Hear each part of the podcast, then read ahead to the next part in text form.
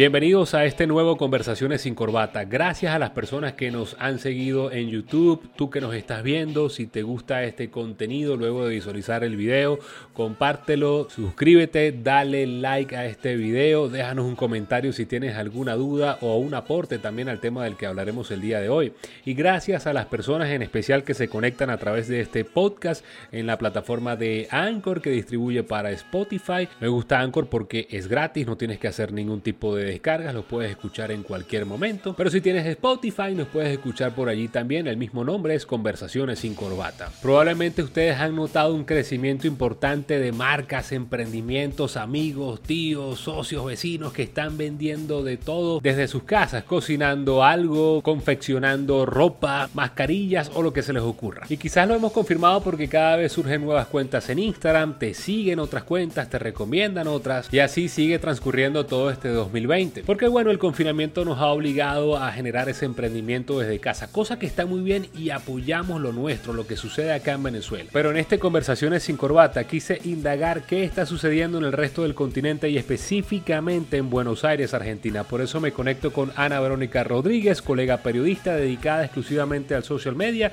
con marcas y empresas de Argentina. Quise confirmar si el comportamiento de los usuarios es igual o similar allá en Buenos Aires, así como en Venezuela, si surgieron nuevos emprendedores desde casa, si existe esa figura del intercambio con el influencer y sobre todo cómo se están comunicando esos nuevos emprendimientos, si de verdad lo están haciendo a través de un buen copy, de una buena imagen, si están seduciendo, si están llamando a la emotividad de sus seguidores, si logran ese tan ansiado engagement, palabra muy bonita de este 2020 también. O sea, quise saber si lo están haciendo de manera efectiva y si finalmente logran vender. Porque ojo, así como surgen nuevos emprendimientos, nuevos arrobas en Instagram, la mayoría de ellos manejados por sus propios dueños, cosa que está bien porque le pueden imprimir personalidad a su marca, pero lo están haciendo de verdad bien o es que están bombardeando con venta, venta, venta, venta, venta de todos sus productos. Si usted tiene un amigo, una amiga, un tío, una tía que tiene un emprendimiento, apóyelo. Publique su cuenta en Instagram, comente todos sus posts si es posible, comparta sus historias, mándele mensajes directos, compártalo con amigos. Eso va a generar, por supuesto, ese tráfico de usuarios y recomendaciones y posibles clientes finalmente, que es lo que les interesa. Y si el producto es realmente bueno, estoy seguro que se va a recomendar muchísimo más. Y eso va a hacer que el emprendedor se exija a sí mismo crear siempre un mejor producto. De esto y más conversé con la colega barquisimetana Ana Verónica Rodríguez en este storytelling. También con su experiencia como venezolana emigrante en Argentina, cómo le ha ido con marcas y empresas del sur del continente, sus recomendaciones, qué hacer y qué no hacer. Además de un par de cuentas bien finas que nos recomienda en este de Conversaciones sin Corbata. Comenzamos. Conversaciones sin Corbata es una presentación de Es Marketing Japan, The Poster Shop, Decora Brutal con la Poster Shop de Venezuela. Global Trade Cargo Express, agentes de compra en USA, envíos desde Miami a Venezuela y Colombia. AJM Bienes Raíces.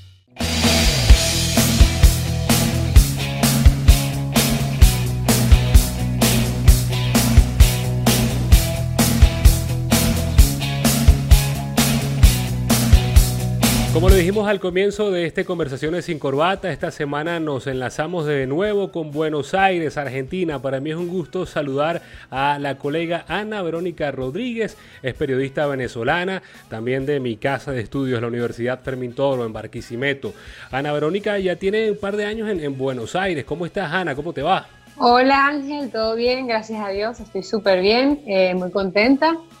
Y bueno, sí, como tú lo estás diciendo, ya tengo aproximadamente un año y medio acá en Buenos Aires, Argentina. Bueno, ya dos, porque este 2020 estrellado, ya puedes decir que llegaste al, 2021 con, con, este coronavirus, bueno, pero trabajando desde casa, que es importante.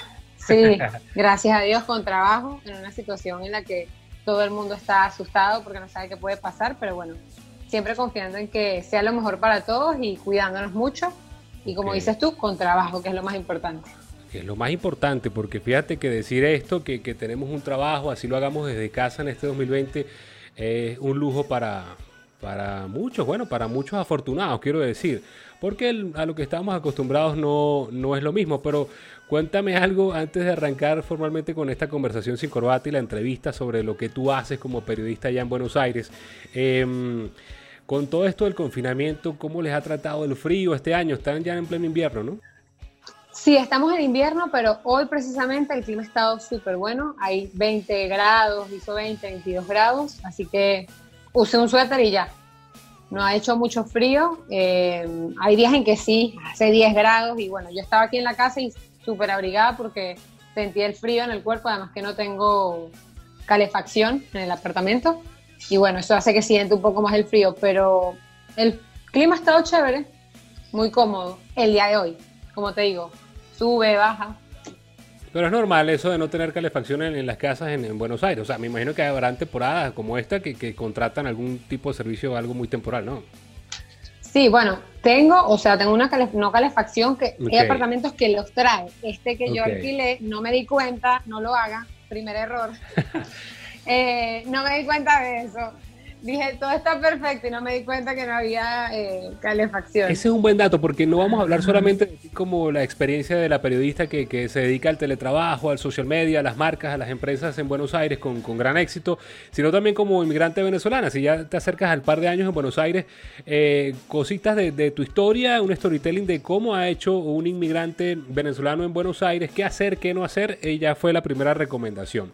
Pero bueno, Ana Verónica, te invito porque quisiera conversar contigo no solamente como venezolana en el exterior, tu experiencia de éxito, sino porque nos hemos dado cuenta en esta pandemia, en este confinamiento, eh, que en las redes a veces se ha viralizado un montón de marcas y emprendimientos que no necesariamente eh, tendrán un éxito como tal. ¿Por qué? Porque aquí en Venezuela, por lo menos la experiencia, la experiencia que yo he visto, que, me ha tocado vivir también con esto del delivery en Caracas, el delivery, un montón de marcas que, que pueden llegar hasta tu casa y a veces uno se puede llevar un fiasco. O sea, no todos están en la capacidad de decir, mira, ya que estamos confinados y la economía es un desastre, en el caso de Venezuela, em, vamos a ponernos a vender pequeños, a hacer cachapas, porque es que yo creo que mis cachapas son muy buenas.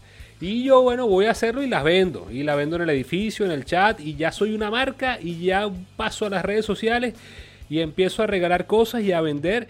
Y quizás mi producto no es tan bueno. Mm, hay gente que no se ha dado cuenta que si uno se convierte en, ese tema de, emprendedor o, hay unos que lo tildan de, de buhoneros, ese comercio informal, que también en las redes hay muy buenos aliados o una, una, una fuerza aliada, quiero llamarlo así, para trabajar también. Nosotros que somos periodistas, que somos comunicadores, muchos hemos tenido que emigrar al tema del community manager, a trabajar en marcas y empresas a través de la comunicación en redes sociales ahí hay un nicho de trabajo, pero ojo, mucho cuidado con esto, que no es para todo el mundo, porque después se convierten en buhoneros de las redes sociales, que está muy mal, ya vamos a hablar de eso. Cuéntame de tu experiencia, estás dedicada a este mundo del social media desde que llegaste a Buenos Aires, ¿no? Sí, bueno, realmente una de las cosas que yo pensé cuando me fui de Venezuela es, sí, me encanta el periodismo, es un área muy linda, fue la que por un poco tiempo pude experimentar cuando estuve en Venezuela, pero siempre fui sensata en que dije, bueno, quizás tengamos oportunidad en otras áreas de la comunicación. Entonces hice un diplomado en social media en el CIECA, en Barquisimeto, que obviamente, así hagas un diplomado, si no lo practicas, si no te das cuenta de que salen cosas nuevas y las plataformas van cambiando y las redes sociales también van cambiando, al igual que su algoritmo, pues no sabes tanto. O sea, tienes que avanzar tú al mismo tiempo con la práctica. Bueno, yo hice ese, ese diplomado porque dije, bueno, si no, me voy por esa área eh, allá en Argentina. Claro. Y bueno, cuando llegué acá, pues no empecé, digamos, como community manager, pero sí cuando agarré una cuenta, como que me visualicé y dije, bueno, aquí me quedo. No me importa que gane poco, no me importa que trabaje mucho, no me importa que a veces haga de más. Eh, creo que prefiero hacer esto que tiene que ver con mi carrera y que me gusta mucho más. Y que descubriste de eso una pasión, porque si no fuera una pasión no, no te quedarías en ese comentario. Exactamente, me gusta porque redacto y, de alguna manera el redactar, tú persuades a la persona a través de un copy, o sea, un copy no es solo informar, y no es informar, es persuadir, es, es, que, es lograr algo en la comunidad, en la persona y que, esa, y que esa comunidad lo haga, o sea, ese mensaje que tú estás dando logré algo a través de un sentimiento o como sea que lo estés redactando claro. en la persona. O bueno, en eso me enfoco yo. Yo me enfoco mucho a la hora de redactar en conectar con alguien a través de una experiencia, a través de una historia, a través de sentimientos. Creo que, que es la forma más factible por, por el contenido que hago, que es para mamás, padres y sí, es para más para familias, entonces pues me dedico más a, esta parte sentimental, digamos, para, para escribir. Y que al escribir uno eh, tiene que generar también emociones. Lo hemos aprendido nosotros frente a una cámara, frente a un micrófono, sobre todo en la radio, al momento de hacer una publicidad, tienes que mover esas fibras. Yo pienso que en las redes tiene que existir mucho contenido así tiene que ver mucho con esto, Ana Verónica, porque al final eh, a las marcas y a las empresas les interesa es vender. No necesariamente las redes sociales van a vender, pero sí van a hacer ese engagement, la gran palabra del 2020. Esa conexión contigo y que dicen, wow, ya cuando estoy en el supermarket, cuando estoy en el centro comercial o cuando me voy mm. definitivamente al mercado libre, a la página web a comprar, ya tú me seduciste de alguna manera. Me dices, seduciste. Sí, Persuadir, seducir, sí. Seducir. es que a veces nuestro español, my Tokuyan English is a very difficult language. Eh, ya tú persuadiste a esa persona o ya lograste una conexión a través de, las redes sociales y es lo bonito que hemos descubierto sí o sí en este 2020, porque puede pasar, Ana Verónica, mm, que mis cachapas a las que yo mencionaba en el principio son muy buenas. Nadie les gana a mis cachapas en Caracas, a mis arepas, a mis perros calientes, lo que sea. Y yo publico y publico, Ana, pero es que no logro nada, chamo. O sea, la gente le da like, no, me compran, no, no, me siguen, no me escriben privados. ¿Qué, ¿Qué está pasando con mi marca? Claro, lo que pasa es que muchas personas creen que solo, como te digo, tomar la foto, poner estas cachapas son deliciosas. No, o sea, mm. tú tienes que pensar quién soy.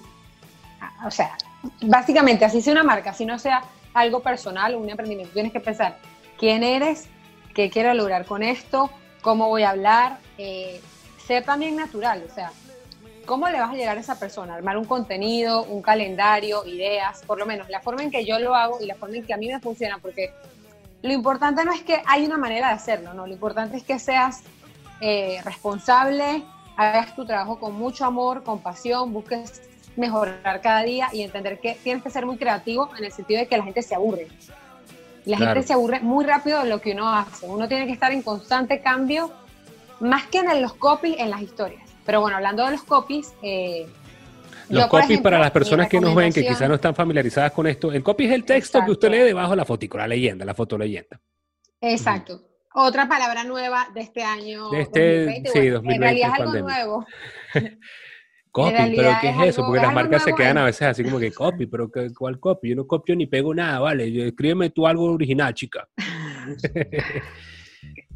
Sí, bueno, lo que te estaba comentando con respecto a los copies es que yo me organizo de esta manera, por ejemplo, un copy un día de la semana que entretenga, un tema de entretenimiento, o si estás hablando, por ejemplo, de, lo que hablo yo, muebles de niños, bueno, relacionado con ese tema, uno que inspire, uno que eduque, y así, un, un tema de la empresa.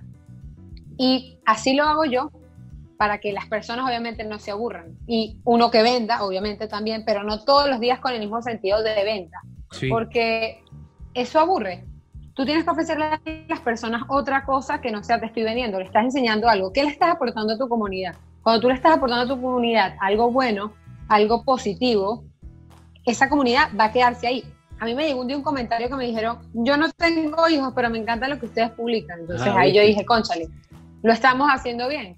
Porque más allá de que no tenga hijos, alguna información de la que nosotros compartimos le ayuda a ella, ya sea en un futuro o en su presente. O sea, no es solamente describir el producto, es más, a veces yo hablo y no tiene nada que ver con la foto.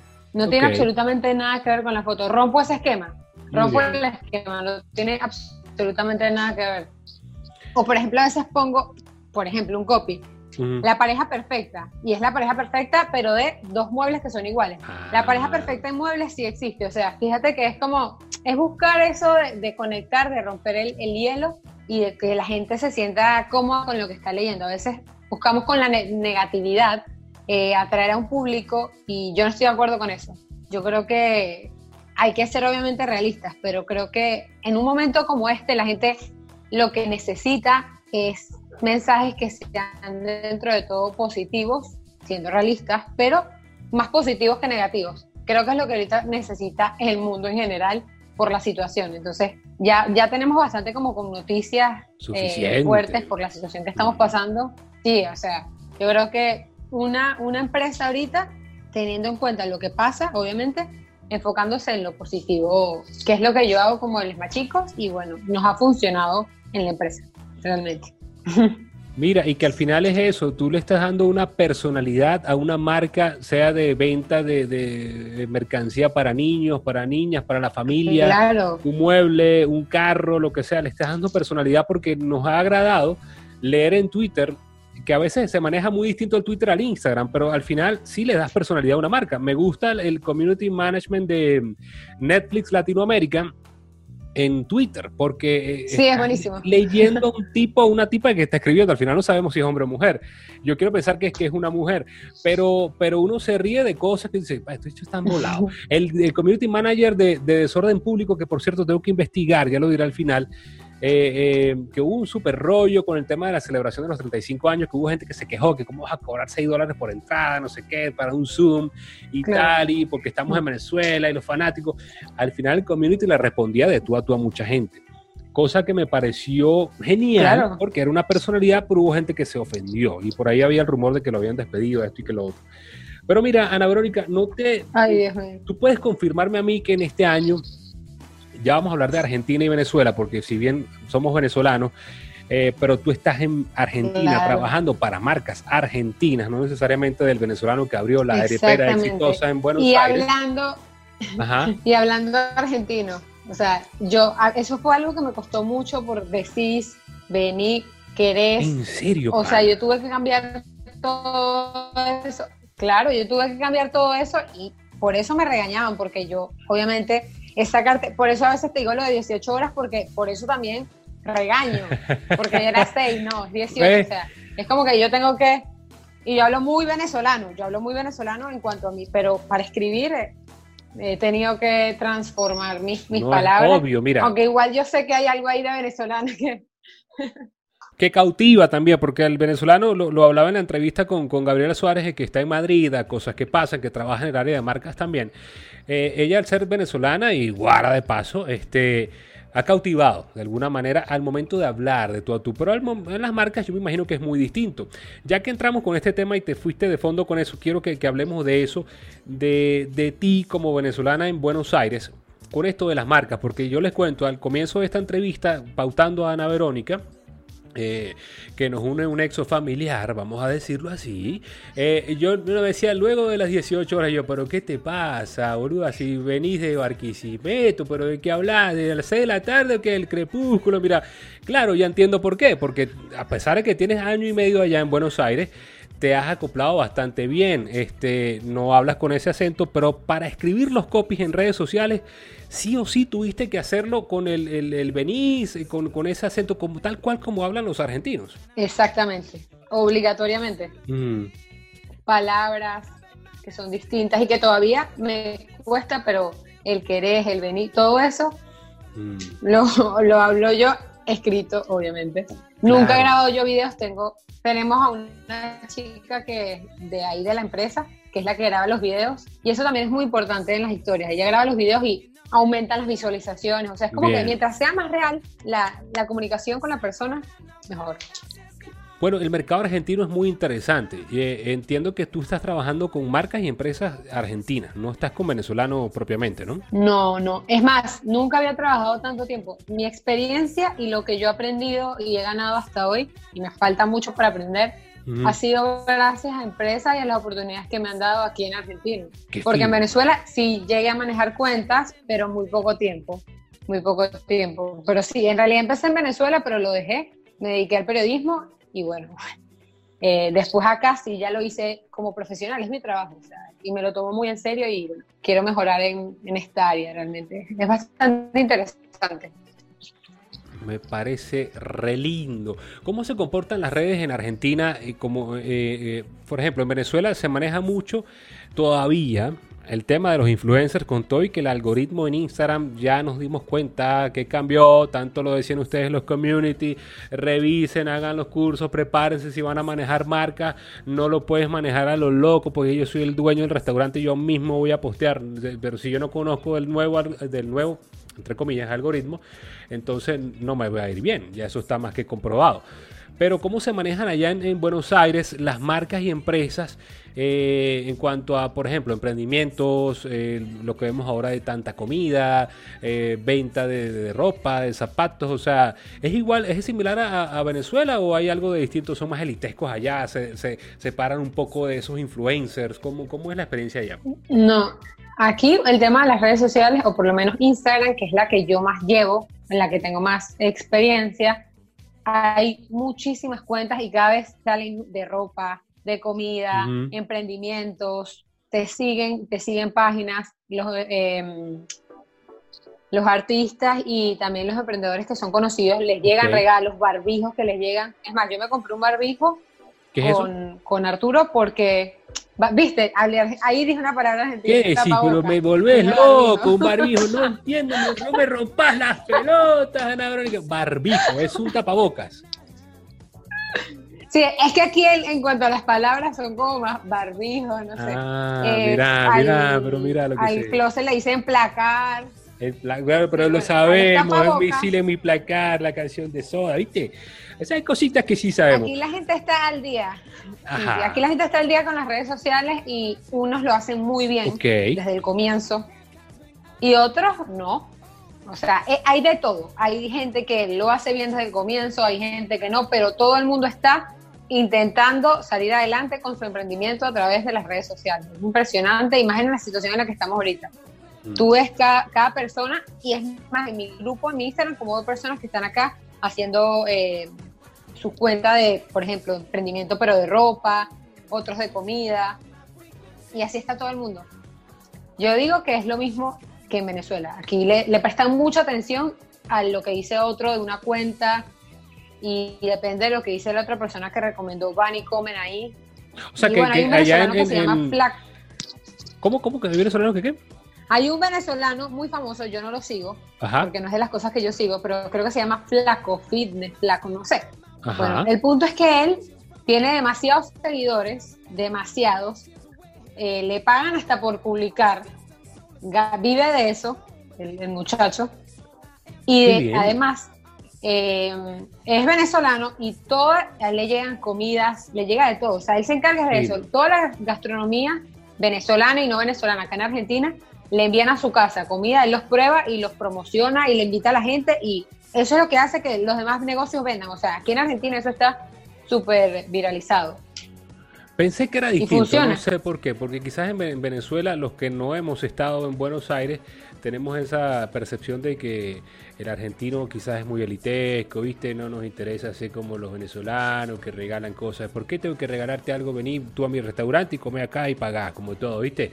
Pero, pero qué fino que se maneja así y además que este caso de este venezolano eh, me parece eh, fino, exitoso. Entonces todo esto me parece muy fino que, marcas y empresas en, Buenos Aires se han dado cuenta, como el resto del mundo, obviamente, eh, a que tenemos que personalizar las redes sociales, personalizar o darle personalidad a su marca para poder llegar con mensajes efectivos, lograr ese, ese encanto, ese enganche con la gente y finalmente vender. Ana, entonces tú nos puedes decir, finalmente para cerrar este, este comentario sobre el, auge de las redes sociales o de las marcas y las nuevas marcas en redes sociales, que también es muy bueno para este negocio, para nuestro negocio, que estamos en redes, eh, que fino, que gracias al emprendimiento, que la gente que descubrió pasiones en casa, de vender, eh, bueno, arte, de vender, de confeccionar, de, cocinar, de todo tipo de, de cosas, también tuvieron que verse eh, obligados a migrar a redes sociales y a utilizar ese teletrabajo que es lo que ustedes hacen. O sea, e-, ese auge ha sido bueno, esa experiencia ha sido buena, ha sido bonita, es rescatable de este año, Ana. Sí, realmente este ha sido un año de pandemia, pero también ha sido un año en lo personal de crecimiento en toda mi área profesional. El año pasado eh, fue muy duro para mí en muchos aspectos y este año me han salido propuestas de trabajo. He conseguido clientes desde la cuarentena he mejorado en, mi forma de trabajar, eh, me siento mucho más tranquila, motivada, siento que todo ese esfuerzo valió la pena. Entonces, bueno, uno tiene que tener mucha paciencia cuando decide irse de su país y bueno, cuando te dedicas a esta área que es muy competitiva, hay mucha competitividad y bueno, o sea, muchas personas lo hacen, pero yo creo que hay espacios pero hay espacio para todos. Lo importante es que tú hagas tu trabajo eh, pensando en, suena un poco cliché, pero nada, pensando en mejorarte a ti mismo como persona y profesional mm. eh, y que el trabajo de los demás te sirva como ganas de ser mejor, como que mira, mira cómo trabaja esta persona, yo también puedo hacerlo. No mm. para que te sientas mal, para que te deprimas o para que envidies el trabajo del otro, todo lo contrario. Yo creo que eh, es bueno, yo siempre me guío como de cuentas o de cosas que me gustan para mejorar, para, para ser parecido a ellos, pero siempre de lo mejor que puedo dar yo, únicamente. O sea, tú no tienes que demostrarle nada a nadie sino a ti y así le demuestras al mundo cosas buenas. Entonces, bueno, yo realmente estoy muy contenta en mi área profesional. Siento que cualquier comunicador social que le guste escribir, que quiera aprender, pues puede dedicarse a esta área, simplemente tiene que empezar.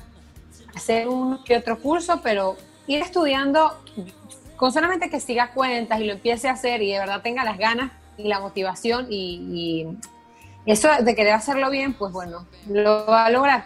Cualquier persona que de verdad tenga ganas y el compromiso de, de querer hacerlo bien, pues le va a salir y lo va a poder hacer. Me gusta tu comentario porque eh, si bien es cierto que yo, ojo, yo no estoy en contra del emprendimiento, o sea, cada que surge uno nuevo y marcas que a veces o estaban allí dormiditas y ahora en pandemia, en, en, confinamiento, dijeron sus dueños, sabes que ahora sí tengo el tiempo para reventarla, voy a producir con todo y voy a hacer las mejores hamburguesas y las vendo.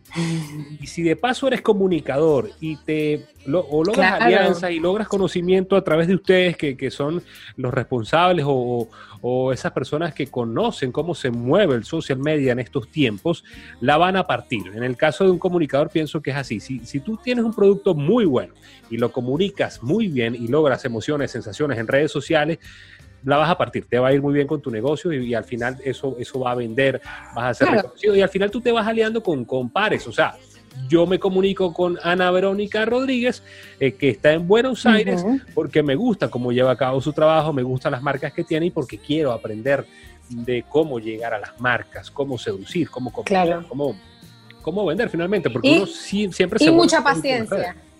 Claro. Claro, y mucha paciencia. Hay que tener mucha paciencia porque nunca, y no se comparen jamás con un artista. Un artista tiene seguidores por simplemente, porque es un artista. A otros nos cuesta mucho más. O sea, no te puedes comparar, nunca va a tener un, live la misma cantidad de visualizaciones de un artista que de una empresa, así sea muy buena y la lleve el mejor community manager del mundo. O sea, así, así es, y bueno, nunca te compares con un artista porque, bueno, los artistas tienen años creando, o sea, lo conocen desde hace años y después fue que llegaron las redes sociales, por eso lo siguen. Pero su, tiempo y su labor ya tiene, tiene mucho más tiempo del que nosotros pensamos, porque ya existían. No, y que hay gente que a veces te puede sorprender. Yo hay gente que yo admiro y, y sabes que todavía comemos mucho con esa paja, y lo voy a decir tal cual, es una paja de que no, no puede ser que la cantante Ana Verónica Rodríguez, que tiene un montón de tiempo, lo que tiene son 50 mil seguidores. No, pero si yo sigo a Mañuma Baby tiene 10 millones. O sea, e, esa vaina, eh, a veces, eso puede suceder. Eh, lo que sí yo quiero concluir con, con este tema, antes de, hablar de otras cositas finas de, de, los venezolanos en Buenos Aires, es que si usted tiene una marca y no sabe cómo llegarle a la gente a través de redes sociales y me parece genial que la maneje uno mismo como dueño de esa marca, como dueño de su producto, porque al final es tu personalidad también la que tú le imprimes a ese producto eh, y tú dices, wow, pero es que estoy cansado de darle, publicar lo que hablamos al principio. Yo pienso que deben acudir a los especialistas del social media, en este caso Ana Verónica Rodríguez, hay muchos otros, pero ojo con quién te metas porque también hay muchos buhoneros del social media, o sea, hay mucha gente que se dice a sí mismo gurú del Instagram y terminas votando 300 dólares haciendo nada. 300 dólares, imagínate, no. o te dicen, invierte aquí. Y yo te digo una cosa, y si no sabes hacer todo, Ajá. No, no, no, no. Si no sabes hacer todo, por ejemplo, yo hasta el momento solo soy community manager. Yo me pagué un curso, no lo he empezado, pero me lo pagué para aprender a hacer anuncios en Facebook y en Instagram, porque tú no puedes, o sea, es delicado, tú no puedes llegar y decir, ah, eso pagas, pagas con la tarjeta y listo, no, ya va, o sea, no, y mm. como yo no soy así, yo eso no lo he hecho, yo no ofrezco eso, yo ofrezco lo que yo sé, entonces voy a hacer este curso para poder ofrecer otras cosas más, entonces siempre prepárate antes de empezar algo. Ya después vas a tener tu criterio, pero siempre el criterio te lo va a dar el estudio. O sea, sí, obviamente cada quien tiene una forma de trabajar y de hacer su calendario, sus publicaciones, ok, pero siempre estudia antes para que tengas tu, tu criterio a la hora de, de hacer tu trabajo. Es mi recomendación, porque existe ese tipo de gente que tú dices por lo mismo, porque no se preparan y bueno, hacen ese tipo de trabajo y no está bien. Últimamente he conversado con, con, varias personas dedicadas a esta área, contigo, el mismo JJ Graphics, mi, mi pana JJ, que es mi aliado y sponsor de, de conversación. Espera, ¿sabes hablar inglés? No, no, no se asusten que no es la publicidad ladilla de YouTube son algunos anunciantes y recomendaciones finas que a mí me gustan que yo comparto con ustedes. Saludos, estoy en JJ Group de Poster Shop, la Poster Shop de Venezuela. Aquí se encargan de diseñar ese póster que tú quieras, la idea que tienes en mente, personalizar también tu casa, tu apartamento, el tamaño que tú quieras para tu oficina o tu restaurante. Porque en JJ Group de Poster Shop, además de ser un maravilloso grupo creativo, divertirse y pasarla bien, diseñan cosas tan finas como estas o este diseño, este póster que hoy yo me llevo para casa. Así como este, muchos otros que son personalizados y que tú puedes decidir según tus preferencias, gustos y colores. Yo contento porque tomé esa decisión de darle ese cambio a mi casa, a mi home studio y, ¿por qué no, a mi oficina? ¿Y tú cuándo vas a tomar la decisión? ¿Cuándo vas a cambiar las paredes y esos cuadros viejos de la abuela, del campo, del llano, de las montañas llenos de telaraña? Decora brutal y hazlo con The Poster Shop, la Poster Shop de Venezuela.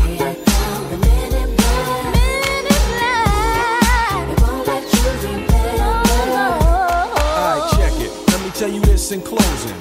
I know we might seem imposing. Sin corbata, estos lindos pósters que okay. te voy a mandar uno re lindo para Buenos Aires, ¿viste? Con todo esto. Ay, gracias. Para la casa. Necesito colocar un cuadro ahí arriba del, Pero, del mueble, así que bueno, lo espero. No, van a ser para cuando con vos y otro para cuando hablemos con Arturo los deportes sin corbata. Mira, eh, claro. ¿sabes qué pasa? Que yo he hablado con, con varias personas y, y, está muy bien. Si tú tienes esos 5 mil dólares y tú dices, ¿sabes qué, pana? Yo no quiero regalar mi comida, yo tengo un restaurante ultra guau. Y lo dice también este, la CLE, Medios La CLE, el primer entrevistado a Conversaciones sin Corbata, y ya hablaremos con él de este y otros temas también. Que si tú tienes un restaurante y, y, tú dices, mire, yo no le quiero pagar este, los almuerzos a tantos influencers mensuales, porque bueno, está muy bien, de repente ahí ven una cara y ganan uno que otros seguidores, pero de verdad que gana va a ir a comprar a tu restaurante, va a ir a comprar tu producto un poquito complicado. Pero si tú tienes esos 5 mil dólares que no es que los estés votando, regalando la comida y los quieres invertir en Facebook, en Instagram, en publicidad, está muy bien, claro. hazlo. O sea, porque Instagram dijo, vamos a cambiar los algoritmos porque ya no quiero que estos madres influencers se ganen todo ese realero, lo queremos embolsillar nosotros. Pero yo te digo cómo, o sea, tú dale, invierte si claro. quieres, pero si tu cuenta no, Instagram, por y... ejemplo, es un desastre, no está organizada muy bien, eh, me lo explicaba JJ, de nada vale, no vale mucho que tú inviertas en publicidad. Exactamente, totalmente cierto lo que te dice. De acuerdo. Tiene que ser buen contenido, sí, es así, tiene que ser buen contenido más eh, la inversión en los anuncios publicitarios, o sea, sí. no puede faltar ninguno de los dos, no pueden faltar. Los dos trabajan y es lo que hacen que tú logres tus objetivos con tu empresa, tu emprendimiento, porque es así, así lo, es como, es el algoritmo de Instagram y lo bueno de, dicen que es el mejor el de Facebook. Cuando haga el curso, pues te diré. Okay. Porque es como que tú especificas cada cosa, a quién le va a llegar, qué edad, dónde vive, gustos, o sea, claro. es como que, entonces, ahí está como el resultado porque hay estadísticas. No es que, uh -huh. ay, yo creo que es así. No. Las estadísticas van a estar y tú vas a ver qué personas te compraron o llegaron a ti gracias a esos anuncios. Entonces, es, es bastante bueno porque tú lo puedes ver. Claro. Y al en final Facebook. todo está en Internet, señoras y señores. Sí. Oscar de la Academia para nosotros, buenos comunicadores, que decimos al final y no a la final. Todo, todos nuestros datos se los regalamos claro, a Internet. Eso, exacto. Fíjate que ahora que tú buscas por Amazon, así sea lo más pequeñito, la pendejera más pendejera, te va a salir una ad de, bueno, del mismo audífono, de los mismos zapatos que tú estás buscando o cositas similares, porque bueno, ya, ya esa información está ahí. Por eso es que ya luego la guerra, Trump, claro. TikTok, no sé qué, gustos y colores eh, manejando a las mentes y tal, y redes sociales. Ese es otro tema. Pero bueno, sí. eh, te agradezco, Ana Verónica, por eh, compartir esta experiencia como social media. Entiendo también que, que comenzaste ya ahorita hablando de, de, del storytelling de Ana Verónica como inmigrante venezolana en, en Buenos Aires. Comenzaste en plena cuarentena en un trabajo que exige también tu presencia eh, física relacionada con esto, con páginas web. Eh, ¿cómo, ¿cómo, alternar allí? Porque entiendo que a la fecha que estamos haciendo esta entrevista, eh, principios de agosto 2020, siguen los controles y ahora en invierno más en Buenos Aires, ¿no? Sí, bueno, eso es relativo, porque siguen los controles cuando quieres ir en tren o en subterráneo, pero en colectivo no tienes que mostrar ningún permiso. O sea, cualquier persona puede salir con su tapabocas y no te van a, no te van a parar, no te van a... colectivo es el autobús. A decir nada. El o ruta de Barquisimeto. Perdón, perdón, autobús o ruta 5. Yo no tengo ruta 5. que te eh, Mira, ese me deja en todos lados. Qué fino, o sea, que, que em, por lo menos en, en, autobuses puedes ir, te puedes movilizar. Sí, exacto. En autobús me puedo movilizar. Obviamente no puede ir nadie de pie, no puede ir lleno el, el autobús, autobús, autobús, no puede ir lleno. Eh, ese tipo de, reglamentos, distancia. Y yo creo que hay gente consciente y hay gente inconsciente. O sea, y eso es en, todo, en todas partes, en todo el mundo y en todos los países. Hay gente que toma la distancia, hay gente que no. Me tocó ver un señor al frente de mí que se saca los mocos de la nariz, y se lo limpia en el colectivo. ¿Pero qué haces? o sea, ni siquiera porque estamos en pandemia tienes cuidado, es increíble. No, vale. Pero hay gente muy, como te digo, hay de todo. Hay gente muy consciente y hay gente no consciente. Y eso ya no es culpa de, de, de nadie, eso es cada quien. Ana, pero ¿te pareció genial esto de ahora decir, oh, ahora tengo que ir a una oficina? O, te chocó al principio por ese síndrome de la cabaña que llaman que ya vaya, yo no quiero salir, yo estoy bien con mi pijama, déjeme paz. Me chocó mucho, pero yo soy de las personas que sentí miedo, pero dije, no, ya va. Después, si no lo hago, no sé cómo me vaya, porque va a ser una experiencia nueva, pero yo digo, ok, estoy joven. Si no lo hago, después digo, ¿cómo hubiese sido si no? Prefiero hacerlo, si me va bien, buenísimo, si no fue una experiencia. Y así es con todo. O sea, yo creo que uno tiene que, que probar y ver si, si encaja en el lugar, si le gusta, si se siente cómodo en el ambiente de trabajo. Y bueno, si todo, si todo va bien, pues es el lugar para ti. Y si no, pues tuviste la experiencia, que es lo más importante. Y creo que también es bueno porque quiero una experiencia laboral con un equipo de trabajo. O sea, siempre he estado trabajando sola realmente.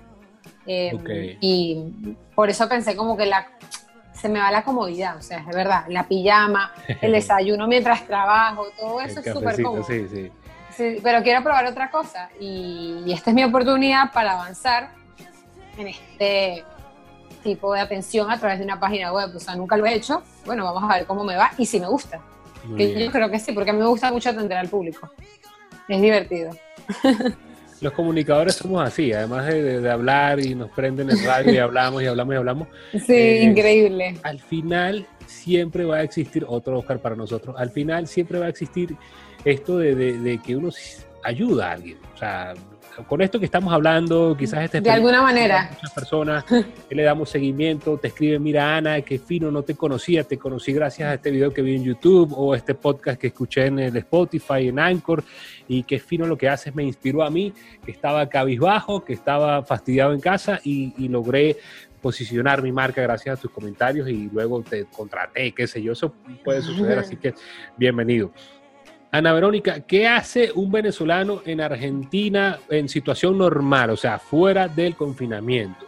Tu experiencia cuando llegaste. Eh, ¿Te viste videos en YouTube de venezolanos en Argentina, de em, latinos en Argentina, en Buenos Aires, para saber qué hacer, qué no hacer, compartir ese tema con la pareja también? Eh, ¿Aprendiste de eso? ¿Cometiste errores también al llegar? Sí, bueno, yo creo que de la calefacción. Videos, sí, sí te cuento. Bueno, eh, cuando llegué eh, fue como un choque. Realmente me costó demasiado adaptarme, si te soy sincera, demasiado, muchísimo. Fue como que uno piensa que va a conseguir el trabajo de sus sueños de una vez y que yo soy muy soñadora y, eso fue como que algo que me enseñó a estar en este país em, y a tener mucha paciencia porque yo quiero que todo sea ya, que mis cosas sean ya, tenerlos, no, no es así. Mm. Em, me tocó hacer cosas que no me gustaban. Primero trabajé en una empresa de, de muebles, no, de muebles no. De, también era vendedora, pero está, tenía que estar parada y tenía que decirle a las personas que se sentaran en los respaldos que le hiciera masaje y tenía que vender ese producto. O sea, y, me, y me convertí, nunca había vendido nada en mi vida y lo logré. O sea, lo que te lleva a la necesidad de estar en otro país. Ahí estuve un tiempo, después estuve en un call center y fue muy fuerte. Eh, y al mismo tiempo hacía lo de la cuenta de muebles más chicos, ya voy a cumplir un año ahí en septiembre. Después del call center estuve en un banco como promotora tres meses. Ese me gustó porque estaba atendiendo al público, al mismo tiempo seguía, no, nunca solté, o sea, hacía lo de mi trabajo y nunca soltaba la cuenta de Instagram. O sea, yo estaba pegada a hacer eso, o sea, hacía las dos cosas al mismo tiempo. Qué fino, vale. Eh, y bueno, fue duro, fue duro porque mm, no era lo que me gustaba y, decía como que, ¿cuándo voy a conseguir un trabajo, digamos, en regla, en blanco? Aquí en regla es en blanco, que tengas tu seguro, tu obra social.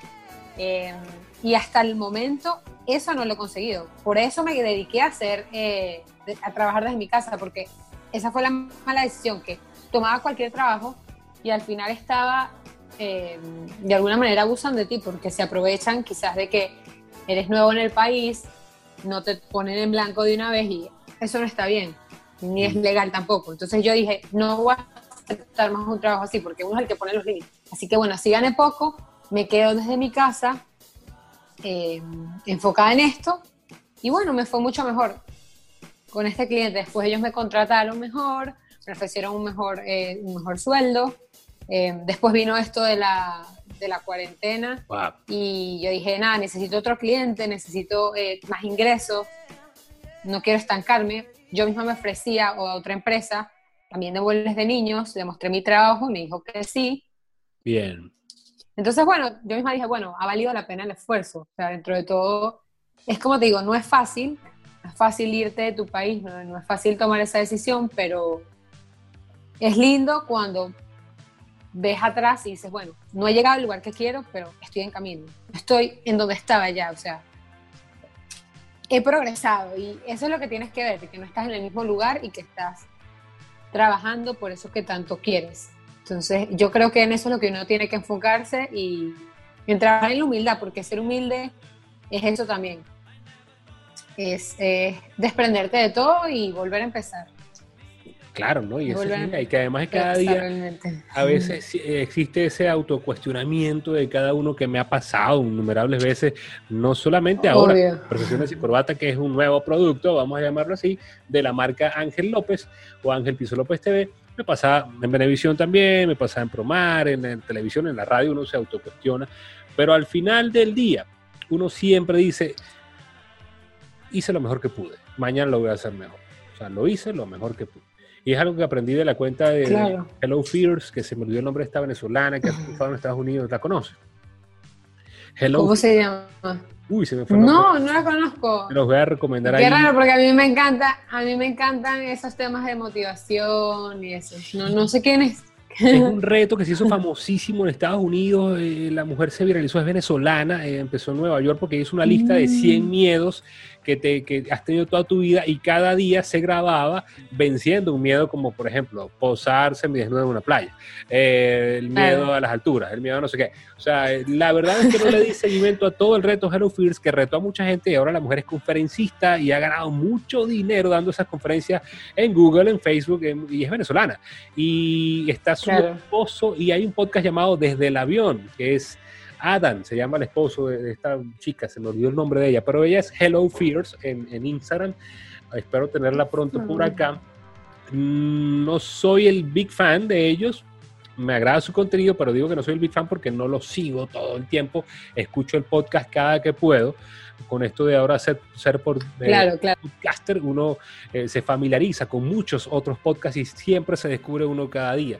Entonces hay un, hay un segmento de ellos que habla de, esto, específicamente de esto que estamos hablando de a veces la autocrítica, que mira, que uno se, se cansa, a veces el camino, pero eh, al final uno siente, mira, hoy lo hice lo mejor que pude, mañana lo voy a hacer mejor. Entonces, las cuentas que yo te recomiendo son esas Hello Fears de Michelle Poller, que es esta chica, junto a eh, su esposo, tienen un podcast que es otra cosa, otro producto de ellos que se llama Desde el avión, donde hablan de todos estos temas que hemos conversado acá y otras cosas muy interesantes.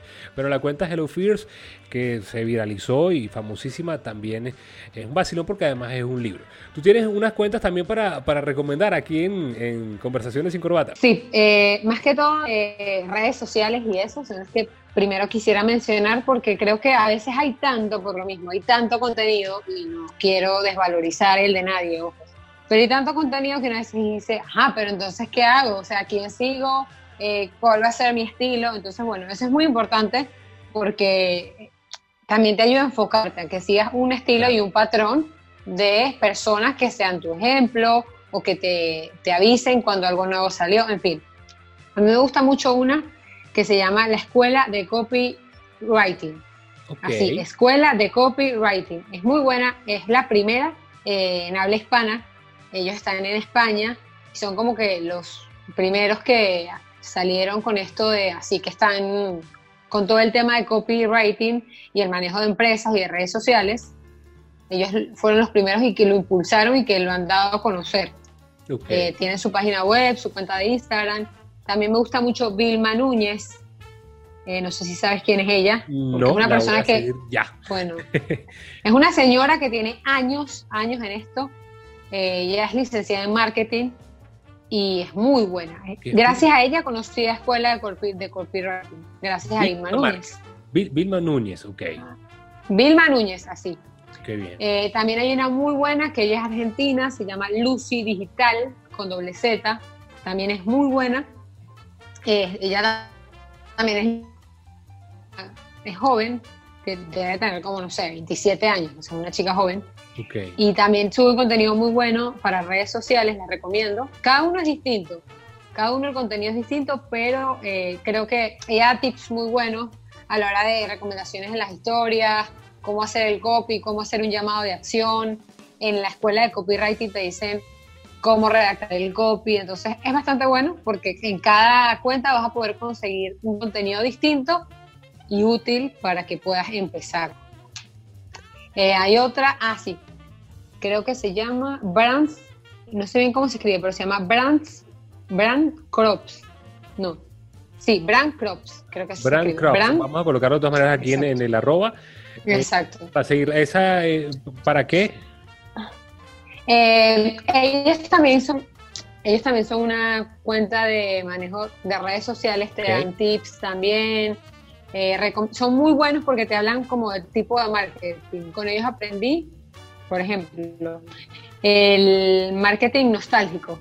Ellos dan tips de que es bueno siempre viajar como al pasado y recordarle a las personas algo de su infancia o de su niñez o lo que sea. Como que aplicar ese marketing eh, te ayuda muchísimo al, a que tu contenido se viralice, a que la gente se enganche contigo y realmente me funcionó. O sea, normalmente las historias en Buenos Chicos no se la ven 5.000 personas. Ese día la vieron 12.000 personas. O sea, yo hice, apliqué el marketing nostálgico y les pregunté qué comiquitas veían. Y la gente se volvió, o sea, los comentarios, fue increíble. Entonces, dan tips, dan ese tipo de tips, te dicen, por ejemplo, cosas nuevas que habilitó Instagram, que ahora puedes fijar el chat, o sea, todas esas cosas ellos como que siempre te las están eh, informando. Te hablan de, por ejemplo, si quieres también te los puedo dar, de, mm, em, de algunos GIFs que puedes colocar en las historias, que son lindos. Entonces es como que te ayudan mucho en ese, en ese sentido. A que se vea estética tu cuenta o las historias sean coloridas y creativas. No sé, es bastante bueno. Siempre aprendo algo. O sea, es que me di cuenta que seguía muchas cuentas y después dije, ajá, pero ¿de qué cuentas aprendo? ¿Qué aplico y me funciona? De todos ellos. Entonces, bueno, los invito a que lo sigan. Igual, siempre es que te sientas cómodo con lo que sigues y que te funcione. Creo que más que porque lo sigue otra persona, que a ti te funcione. y te felicito por eso, porque eh, te dedicas a esta área y además se nota que estás empapada y consumes mucho contenido de tu área, de social media, y de mucha gente que que quizás uno a veces no es que trate uno de copiar, pero sí emular características que son positivas, que son efectivas para poder comunicar. Yo soy periodista, yo sigo, admiro a Nelson Bocaranda, quisiera algún día ser eh, tan influyente como Bocaranda, manejar muy bien el poder de los secretos, estar en lugares y momentos exactos de la historia de Venezuela cuando eh, ocurre al final de la película. Me fui muy allá, me fui muy allá, pero, pero eh, agarraron la idea. Mira, Ana Verónica, viste bueno, en este tiempo te ha dado chance también, uno está en la casa y siempre uno, este, a veces noctámbulo, logra ver una serie o se engancha con algo en Netflix que no necesariamente tenga que ver con, redes sociales, pero sí eh, que despejan la mente, que uno dice, ya, ya déjame descansar un poco porque el cerebro, los gigas de, que tengo acá me necesitan, la memoria RAM necesita descansar. Tienes razón, eh, cansa, hay un momento que uno dice, me quiero desconectar, no quiero saber nada. Y los ojos cuadrados. Pero bueno, sí, sí, sí. Eh, bueno, vi una serie que tú me recomendaste, bueno, no me la recomendaste a mí, pero gracias a ti vi una serie que se llama eh, With and E o En With and E em, y me encantó, o sea, creo que para mí, para mí, o sea, en mi opinión, es la mejor serie que he visto en este año eh, por muchas cosas, o sea, creo que es una serie que que habla de lo que es más importante en la vida y lo que muchas veces dejamos y no le damos importancia, como lo es la familia, el respeto, eh, aceptar a los demás como son, em, el, ser, el ser sinceros, em, en cómo una niña, cómo los niños son tan buenos y cómo debemos cuidar la sensibilidad y, sí, digamos, la sensibilidad y el, la educación que le das a tus hijos es muy importante como que cuidar desde, desde muy pequeños la educación que, les da a ellos. Eh, muestra también como cambios, como el respeto a, distintas personas. Creo que es una serie muy linda porque yo creo que eso es el mundo, básicamente. Yo creo que si tu familia está bien, que si te dan unos buenos valores y unas buenas crianzas, pues podemos estar en, digamos, en una sociedad mejor. Suena como de película, pero básicamente creo que es algo que me mostró esa serie y es muy linda, de verdad me encantó.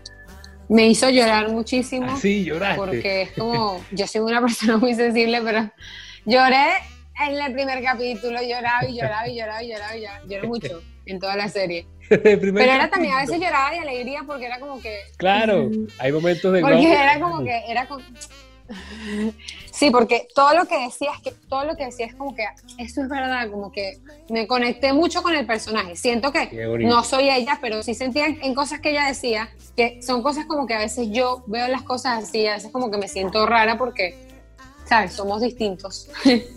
pero no, me encantó por eso, porque, porque creen que en la manera en que ellos muestran la serie y lo que muestran de la sociedad y lo bonito y lo malo de la sociedad, pues es realmente así. Y la familia de ella, me encantó, me encantó que la hayan adoptado, toda la historia en la que se desenvuelve en la serie, es hermosa. Me fascinó y las actuaciones impecables. No, la chamita es un vacilón, habla toda la serie. Estaba enamorada de la época. Sí. Yo estaba enamorada de la época, de, cómo vivían, de, de, que no existía, la, y trabajó con tecnología, pero yo estaba enamorada de esa serie, de todo. Yo decía, quiero nacer en esa época. Qué bonito. Yo quedé enamorada. ¿Sabes que, que esa serie, empecé a verla realmente eh, y la empezamos a ver en la casa gracias a una recomendación de una persona de este tamaño. Eh, porque insistía, vamos a verla, vamos a verla, porque me da miedo, porque sabes que los niños no, no pueden ver cosas, eh, hay muchas cosas que no pueden ver en, Netflix de adultos. En Netflix Kids, ahí, bueno, te puedes conseguir con todo y a veces hasta les aburre, ¿no? Pero empezamos a verla y me di cuenta, nos dimos cuenta que es, aunque está basada en la historia de Anita la huerfanita, esta serie And with Danny, eh, que quería conversarlo contigo, una persona que, lo vi, que la vio, que le gustó, eh, yo no había entendido claramente ese mensaje que tú acabas de explicar, porque lo vi como un espectador que, quiere ver una serie entretenida o una serie bonita. eh, antes de acostarse a, dormir, como para dormir tranquilo. Si te quedas dormido viendo la serie, es como si te quedas dormido leyendo un libro. Eso fue lo que me pasó con Anne with an e, pero qué bien que, tú fuiste un poquito más allá y analizaste ese mensaje. Y, bueno, ahí está otra recomendación de una de las que está en mi lista, Anne with e, gracias a Ana Verónica Rodríguez. ¿A te gustó Anne with e entonces? Sí, me gustó muchísimo porque, como te dije, es una serie que tocó mi corazón en todos los sentidos me hizo ver muchas cosas, o sea que uno siempre, primero que uno siempre tiene que ser sincero con lo que es y con lo que quiere en la vida. Ok. Eso lo muestra demasiado la serie, o sea, las mentiras no te llevan a nada bueno.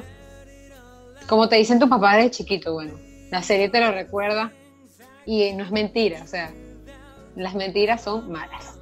Qué bueno. Em, y bueno, la familia prácticamente, esas dos cosas me encantaron. Y la viste soñaba tú, duerme feliz. Eso. Obvio. obvio, obvio. ¿Viste finalmente no, Vis a Vis, no? Que no te gustó el final. Ah, no, Vis a Vis es lo que te digo, o sea, ayer terminé de ver la última temporada que no me gustó para nada. me pareció muy cliché, o sea, todo era predecible. Tú decías, mira, va a pasar esto, o sea, así es muy chingo. Y pasaba. O sea, y pasaba. Y de paso soñé una cosa horrible que ni la voy a decir porque van a pensar que tengo que ir al psicólogo. Yo igual voy al psicólogo, pero no. Tómatela. No voy a contar el sueño. no voy a contar el sueño, pero sí estaba relacionado con el último capítulo de okay. Así que no les recomiendo ver cosas fuertes entre semanas. Para las personas sensibles como yo. Entre semanas no. ¿Y Ozark, ¿te gustó, sí te gustó Ozark? Ozark me gustó, pero no es que, ay, me encanta, la recuerdo, siempre va a tener algo, no, no normal, es buena, es entretenida, pero otra que recomiendo para que la veas, si eres romántico, tienes que ver Gran Hotel. Es vieja, o sea, yo la vi hace tiempo. ¿Es serie? Es hermosa. Es una serie y es hermosa. a mí me encanta. Es tipo una novela. No la he visto. Bueno, quizás no se parezca demasiado a ti, pero es muy buena. Porque es suspenso, o sea, tiene de todo. No solo es amor, también tiene suspenso. Entonces tú mm. quieres saber qué va a pasar y se acaba el capítulo. O sea, te deja con ese suspenso divertido y no es así fea que, ay, no puedo dormir, no. Es súper buena también. Así que recomiendo esa serie para quien no la ha visto. Es una serie que también me encantó, fue mi serie preferida por mucho tiempo. Cool. Hasta que vi Anne with an E, así que bueno, ahora es esta, mi preferida. Qué bien, uno siempre se engancha con series y recuerda también esas personas que te la recomendaron y que fino. Claro. Este, yo gracias a ustedes, a, ti, Arturo, eh, me enganché finalmente con Dark, era inevitable, me fui a un análisis. Muy buena. Me dolió la cabeza, hice hasta tres programas de, hablando de Dark. Eh, sí, sí, sí. El póster de Dark viene también, pero son muchas cosas interesantes que, que hablar. Bueno, sí, también eres fan de otra serie, ¿no? Eh, Stranger, Things. ¿Tú, la viste? sí, buenísima, me encanta. Me encanta esa espero que venga la cuarta temporada, creo que sí, están adelantando varias cositas. De Anne Whitney, acabas de comentar fuera del aire que no, no viene una cuarta temporada. Hasta ahora, lo que estuve investigando y que investigué también la vida de los actores, porque así soy cuando algo me gusta. Eh, no, no viene, por ahora no. No han dicho nada de una cuarta temporada y bueno, todos tienen entre 18 y 19 años. Son muy pequeños, pero muy buenos actores. No, y que se envejecieron también, porque es que... Eh, el, sí, la serie es vieja, realmente. Tú notas el avance en la edad, o sea, es imperdonable. Igual ah, pasó con Dark, igual pasó con Stranger Things y todo esto.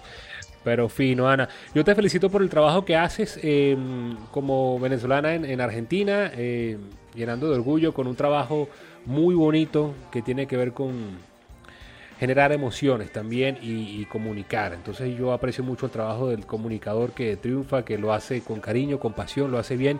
El éxito es una consecuencia de todo lo que tú haces y, lo que seguirás haciendo. Eh, a ti, Arturo, mucho éxito. Y bienvenida, serás invitada recurrente de Conversaciones y Corbata para hablar de estos temas. Eh, ya eres podcaster, te felicito. Además de social media, eres podcaster, de una buena invitada para un podcast.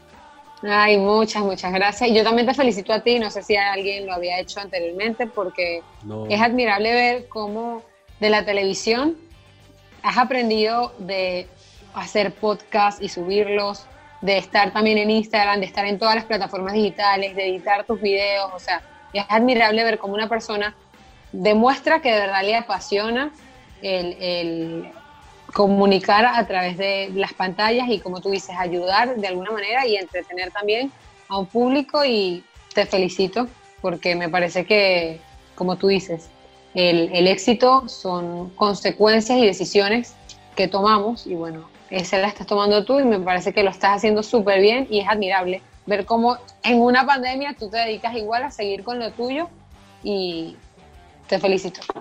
A ti también. Juanita, yo te agradezco, de, verdad que estas palabras llenan de mucho orgullo y la verdad es que uno lo hace con todo el cariño y descubrir este otro mundo es muy distinto a la televisión tradicional. O sea, ya cuando a nosotros nos digan, eh, por ejemplo, esta gente de, la B de Venevisión, tienes que volver al aire. Eh, Fino, bienvenido, como no, uno extraña la televisión, los medios tradicionales, uno le gusta, pero nada será igual. O sea, mi manera de hablarle a la gente frente a una cámara, un teleprompter, en el estudio 4 de, de este canal, va a ser muy distinto porque al relacionarme con esto, que son las redes sociales, uno te relaciona con un montón de gente, cambia la manera de expresarte, de hablar. Ojo, no es que en televisión voy a hacer sin corbata, pero sí van a haber intenciones, mensajes, tonalidades que, que, que funcionan quizás en esta área, en este medio, o en estos medios, en las redes sociales, que tienen que emularse a la televisión. La televisión tiene que aprender mucho de esto que se está haciendo por estos días, no solamente porque estamos en cuarentena, sino que también es una consecuencia de la transformación de los medios y de la comunicación a lo largo de los años. Así que yo te agradezco, Ana, por, por estar aquí por incentivarme también a, continuar en, esta área y en estos medios, en Spotify, en YouTube, eh, en IGTV, eh, el audio en, el, en, el video, que también en YouTube gozamos un mundo. Así que gracias a las personas que nos han visto, que nos han escuchado. Quiero recomendar tus redes, aunque han estado durante todo el programa, para las personas que nos escuchan. Eh, repítenos o dinos tus redes sociales para que te sigan también y puedan estar en contacto contigo. Claro, bueno, en Instagram me pueden conseguir como Ana Verónica RB, de pequeña, por si acaso. Ana Verónica RB. La única, es la única. RB, exacto, RB, Ana Verónica RB. Y bueno, esa es la única cuenta que tengo. No tengo otro Instagram que sea de, trabajo, ese lo utilizo para todo. Y bueno, si quieren ver mi trabajo, eh, pueden verlo a través de Muebles Más Chicos. Ahí lo pueden ver quienes estén interesados en ver lo que hago y en leer mis copies, que es lo que está abajo, el texto que está abajo. Eh, ahí los van a poder leer y bueno, cualquier cosa que tú necesites, Ángel, gracias también por la invitación, por tomar tu tiempo. Chicos. Ajá. Por tomarte el tiempo de hablar conmigo. Una vez más te felicito, continúa haciendo lo tuyo, lo que te gusta. Gracias. Eh, es admirable, de verdad. Y bueno, gracias siempre que me invites aquí voy a estar. Seguro que sí, invitada recurrente y para Buenos Aires va el par de pósters, ya hablaremos de sus gustos y colores. Aquí los espero. No, y que, vuelvan, porque sé que, tú como muchos van a estar aquí en Venezuela, no quizás en este diciembre celebrando, pero sí en los próximos. Y felicidades por tu sobrinita, que siempre es fabuloso ser tío, uno lo disfruta tanto. Ay, sí, padre. sí, es hermoso. Es hermoso, realmente. Otro regalo más de este año, así que bueno. Para la historia, mira, los que nacieron en este 2020 son unos duros, o sea, las historias que uno les va a contar a esos chamos y lo que ellos van a contar después, estos chamos que tienen 5 o 6, mira, eso, eso es una experiencia de vida muy, muy bonita. Yo quiero llamarlo así enriquecedora porque hubo mucho drama, es verdad, lamentamos lo, triste de las pérdidas, pero, pero ese crecimiento personal, de, mental, desde todo tipo de, punto de vista va a ser enorme y escuchamos son unas máquinas imparables. Un abrazo, Anita. Un abrazo para ti también, Ángel. Saludos y bueno, mucho éxito. Gracias por la invitación. See you later. Gracias a todos los que nos escucharon en Conversaciones sin Corbata, el podcast. Eh, disponible en Anchor. No, pero es que no me gusta Anchor. Eh, lo tienes en Spotify. Si estás en Venezuela, lo tienes descargado o estás fuera, lo puedes escuchar en cualquier momento. El mismo nombre para todas las plataformas: Apple Podcast, eh, Google Podcast, iBox. Y gracias a todas esas plataformas que, siempre llegan el correo y uno se emociona cuando estás disponible en todas las plataformas, que de paso son gratuitas, no tienes que descargar nada en la mayoría de ellas y nos escuchan en todo el tiempo. Será hasta la próxima en un Conversaciones sin Corbata por acá por YouTube o el formato audio del podcast. Chao.